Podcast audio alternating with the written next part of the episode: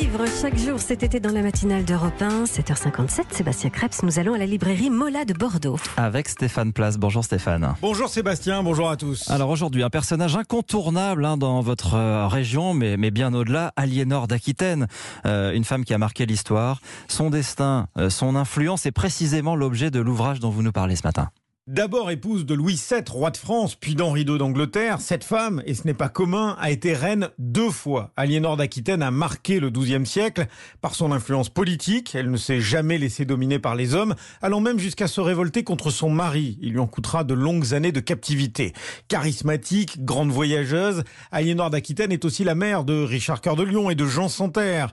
C'est le destin hors norme de cette femme, morte à 80 ans, que raconte très efficacement cette biographie d'un peu moins de 150 pages qu'a sélectionné Jean-Marc Bourlard, libraire chez Mola. Plus qu'une biographie, puisque Martin Aurel, qui est le spécialiste de l'Empire Plantagenet, à travers cette figure d'Aliénor d'Aquitaine, nous fait revivre ces 12e et 13e siècles au regard de cette reine Aliénor d'Aquitaine, riche héritière.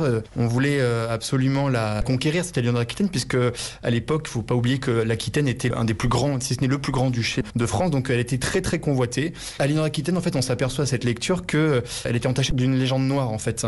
Femme frivole, euh, à qui on prête de nombreuses conquêtes alors qu'il n'en est rien, enfin au regard des sources en fait qu'on pouvait avoir de, de l'époque. Elle a une vraie influence politique auprès de ses deux maris, surtout euh, auprès du roi d'Angleterre euh, Henri de Plantagenet, Henri II. Et dans ce livre, l'auteur Martin Aurel, professeur d'histoire médiévale, analyse cette trajectoire exceptionnelle avec objectivité, mettant de côté les lieux communs et les élans romanesques un peu faciles de certains biographes. Une longévité extraordinaire, exceptionnelle pour son temps, une dame qui a traversé tout le XIIe siècle, une période exceptionnelle. Et cette femme, elle vit cela d'une façon tout à fait passionnée. C'est une femme qui s'est investie dans tout ce qu'elle avait à faire. Elle avait à gouverner. C'était une grande duchesse, une duchesse de l'Aquitaine. Et puis après son mariage avec Louis VII, elle devient reine de France. On voit qu'elle a marqué la politique du roi de France, par exemple. Elle a organisé une campagne pour reconquérir Toulouse, pour que Toulouse redevienne l'annexe de Bordeaux. Il y a sa répudiation, son mariage est nul. Elle épouse Henri II, qui deviendra deux ans plus tard le roi d'Angleterre. Elle a influencé là encore davantage cet homme qui était un grand guerrier, mais peut-être qui manquait à son âge un peu de perspective politique. Aliénor